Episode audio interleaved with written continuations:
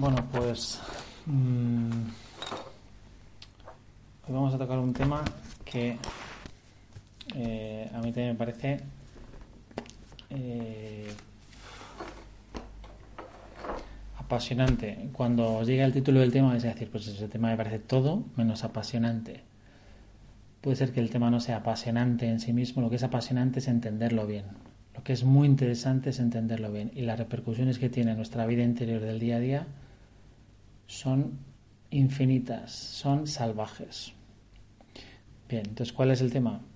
El tema es el pecado. Vamos a dar unas pinceladas de lo que es el pecado, del concepto de pecado. Y es un concepto mucho más importante de lo que parece y no tan fácil de entender. Tanto es así que, como sabéis, eh, una de las frases eh, célebres de Pablo VI, que dijo poco antes de morir, es el hombre moderno ha perdido el sentido del pecado. Se ha perdido el sentido del pecado. Por lo tanto, ya vemos que es una realidad que tiene su enjundia, que esto no es tan sencillo como parece. Entonces, vamos a intentar profundizar en el concepto de pecado y vamos a intentar ver que tiene consecuencias muy prácticas. Entonces, la semana pasada, cuando hablábamos de la cosmovisión cristiana, veíamos que había habido una serie de conceptos que la encarnación eh, habían eh, modificado radicalmente, sobre todo en la medida que manifiestan el amor de Dios. Y uno de estos conceptos es el concepto de pecado. Entonces vamos a intentar profundizar en esta idea. Entonces, antes de la venida de Jesucristo, eh, lo que fundamentaba el pecado era el miedo. Era el miedo. con el esquema moral, aquí hay una serie de reglas, las cumplo, recibo un premio, no las cumplo, recibo un castigo eh, con ese esquema, mm, el pecado, el fundamento del pecado es el miedo. Y el pecado me perjudica en la medida en la que me impide conseguir el premio. Así de sencillo. Eh, la vida es un juego, esto es un juego, Dios es un juego. Eh, Dios ha inventado un juego, ha montado unas reglas y al final hay un premio o un castigo en función de esas reglas. Sin más, simple. Dios se aburría, no sabía qué hacer y montó el jueguecito este. Entonces, eh, detrás de ese esquema, eh, el fundamento es el miedo. El miedo a perder el premio y el miedo a Dios, que van en este caso eh, de la mano. El pecado es lo que me separa del premio y punto. ¿Por qué decimos que con la venida de Jesucristo este esquema cambia radicalmente? Porque se nos muestra que Dios no es un ser ajeno a su creación Dios no es un ser ajeno a su criatura. Con la encarnación, con la muerte eh, y resurrección de Jesucristo, hay una cosa que queda muy clara y es que Dios se ha involucrado completamente en este proyecto. Dios se ha involucrado completamente en su criatura. Mm. Dios está más empeñado que tú y que yo en que nosotros eh, vayamos al cielo. Luego ya veremos un poco lo que es el cielo, que también es un concepto muy interesante, pero Dios está mucho más empeñado que tú y que yo en que nosotros vayamos al cielo. Dios está empeñado, mucho más empeñado que tú y que yo en que descubramos esa vida sobrenatural de intimidad con Dios a la que hemos sido llamados, llamado universal a la santidad. Mm, Dios mata por eso, mata por eso. Desde aquí la respuesta a mí me parece que frívola y un poco eh, superficial, es decir, pues eso es cierto, ¿no? que Dios manda todo al cielo y nos olvidamos y se acabó. Muy bien, esta, esta manera de razonar es la, esquema de la, es la manera de razonar del esquema anterior. Eh, el pecado no es un problema en sí mismo, es un problema en la medida en la que me impide alcanzar el premio. Pero una vez que consigo el premio, a mí el pecado me importa un pimiento. Entonces, eh, esta pregunta es una pregunta frívola y superficial de no entender lo que es la realidad del amor de Dios. Eh, el objetivo no es el premio, hay algo mucho más importante que ese premio. Eh, bien, eh, Dios nos llama a una vida de intimidad, de amor, y el amor es esencialmente libre, el amor es radicalmente libre. Mm, por eso Dios quiso crear seres libres para que pudieran participar de su amor. Y tuvo que correr el riesgo de que muchos de sus criaturas rechazaran los planes que él tenía para ellas. son las dos caras de la misma moneda. El amor de Dios y el pecado son las dos caras de la misma moneda. El, amor de Dios y la posibilidad de que las criaturas puedan ofender a Dios, puedan rechazar sus planes, son las dos caras de la misma moneda. El pecado esencialmente es lejanía de Dios, lejanía de Dios. A veces nos atascamos con esto es pecado, esto no es pecado, y si he comido eh, una tal en mierda de cuaresma, ¿es pecado no es pecado? que te den por saco. O sea, que te den por saco si es tan pequeña tu vida interior. O sea, que te den por saco. El pecado esencialmente es lejanía de Dios. Es lo que te tiene que preocupar. Estar cerca de Dios. Estate cerca de Dios. Estate cuanto más cerca puedas de Dios, mejor. Este es el objetivo de tu vida. Este es el destino de tu vida. Y por esto es por lo que tienes que morir. Eh, el rechazo de los planes de Dios. El pecado esencialmente es una barrera que impide que Dios me transforme con su gracia. El pecado esencialmente es una barrera que impide que Dios me transforme con su gracia. Déjate de si puedo comer o no puedo comer, o déjate de chorradas. ¿no? Eh, el pecado esencialmente es lo que impide que el amor de Dios fructifique en mi alma. El pecado esencialmente es lo que impide que el amor de Dios fructifique en mi alma. Dios tiene un plan para ti, Dios tiene un proyecto para ti y el pecado destroza ese proyecto de amor al que Dios te llama, lo destroza. Eh, es un error garrafal considerar el pecado sin considerar la realidad del amor de Dios. Y por otra parte es un error muy común. Eh, ya veíamos la semana pasada el concepto de la cosmovisión moral. Funcionamos con la cosmovisión moral Jesucristo es un líder moral. Eso es una puñalada trapera a Jesucristo, es no haber entendido lo que es Jesucristo, es no haber entendido lo que es la religión cristiana. El mensaje de Jesucristo no es esencialmente un mensaje moral. La buena, la buena noticia de Jesucristo, la buena noticia que supone la encarnación, la muerte y resurrección de Jesucristo, es que Dios nos llama a una vida de intimidad con Él. Dios nos llama a una vida de intimidad con Él. Eso es el cielo, eso es el premio. Eh, esta es la buena noticia, esta es la buena noticia. El resto son coletazos, son coletillas, son... A veces en las charlas damos un poco pena cuando, cuando nos encasillamos con chorradas de ¿y qué pasa si un tío es un tío increíble y toda su vida todo perfecto y, y el último día la caga? Es que esa pregunta no merece ni respuesta. O sea, si respondes esa pregunta te estás moviendo otra vez en los esquemas de la moral y te has olvidado de lo fundamental, no te has enterado absolutamente de nada. No respondas a esa pregunta, por favor. No pongo no tenga respuesta, sino porque la respuesta es tan chorra que no merece ser respondida. Eh, si respondes a esa pregunta estás otra vez manejando el esquema moral. Estás otra vez reduciendo a Jesucristo a un líder moral, reduciendo a Jesucristo a un Gandhi o a un...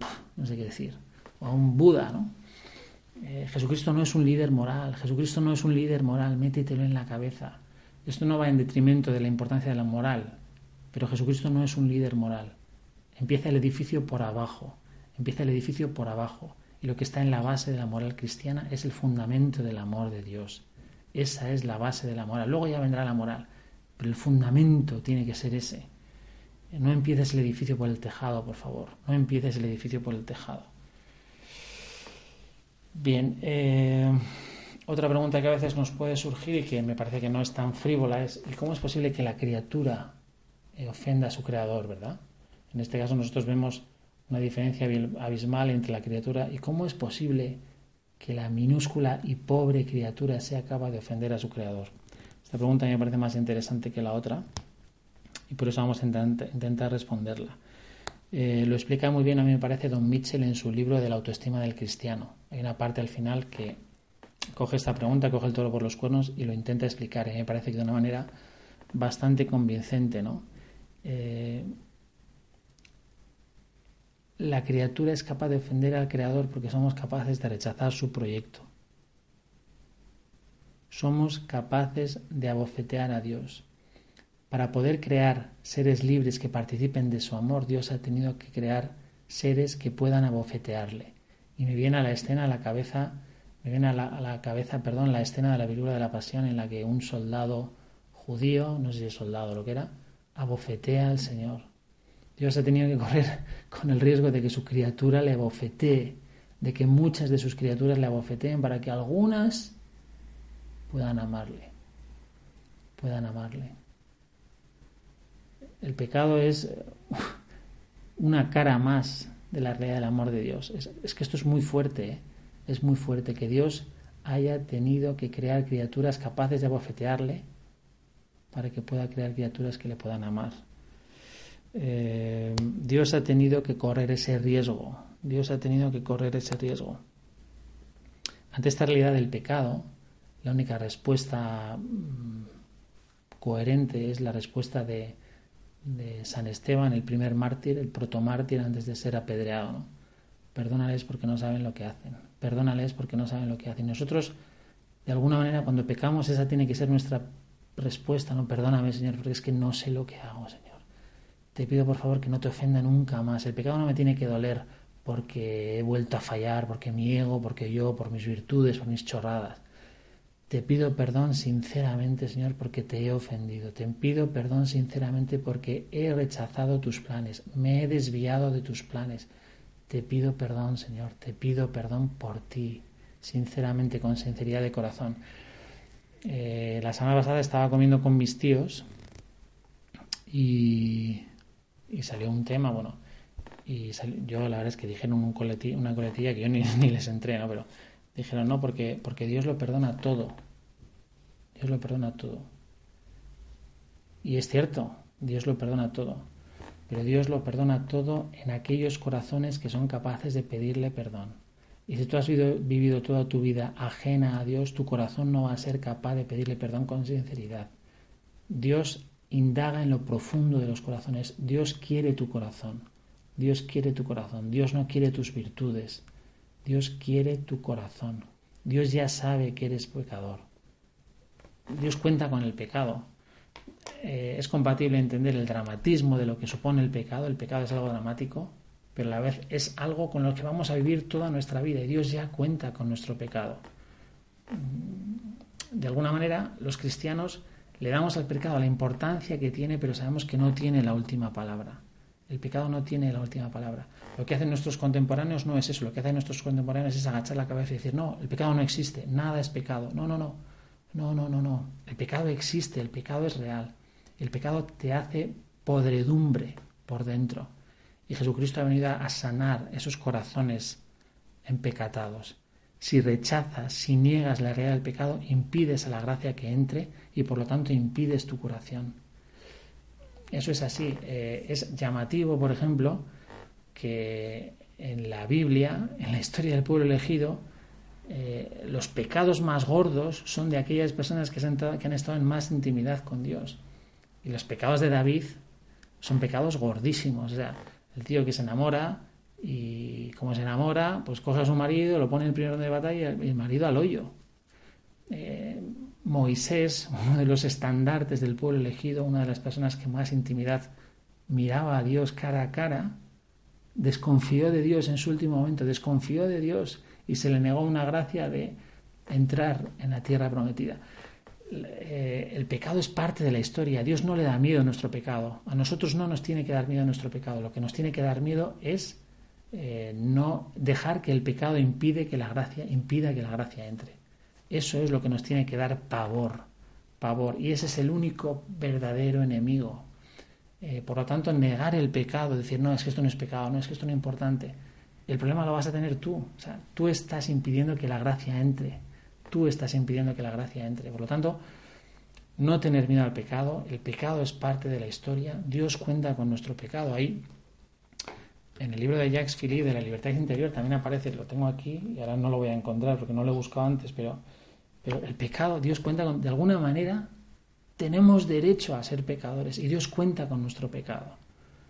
Pero tenemos que saber lidiar con el pecado y decir, y no dejar que la gracia nos entre. Eh, es muy gráfico, por ejemplo el, ejemplo, el ejemplo de María Magdalena. El ejemplo de María Magdalena, una mujer pecadora, prostituta de su tiempo, y sabía amar, sabía amar. Era una pecadora que no impedía que la gracia de Dios entrara en su alma. Mm, a medida que la gracia vaya entrando y la gracia necesita tiempo y la gracia es operativa y la gracia funciona y la gracia no es un invento de los hombres para que los no es un invento de los curas para que nos tengamos que confesar, que son gilipolleces, que si te quedas ahí Si te atascas con eso, pues chico, te doy el pésame, sinceramente. Si no te daba más tu cerebro, te doy el pésame. Pero bueno, volviendo al tema, eh, la gracia funciona, la gracia es operativa. Y con el paso del tiempo, poquito a poco, irá transformando nuestro corazón y hará que vayamos pecando menos, de verdad. La gracia hará que vayamos pecando menos. Pero necesita tiempo, necesita tiempo.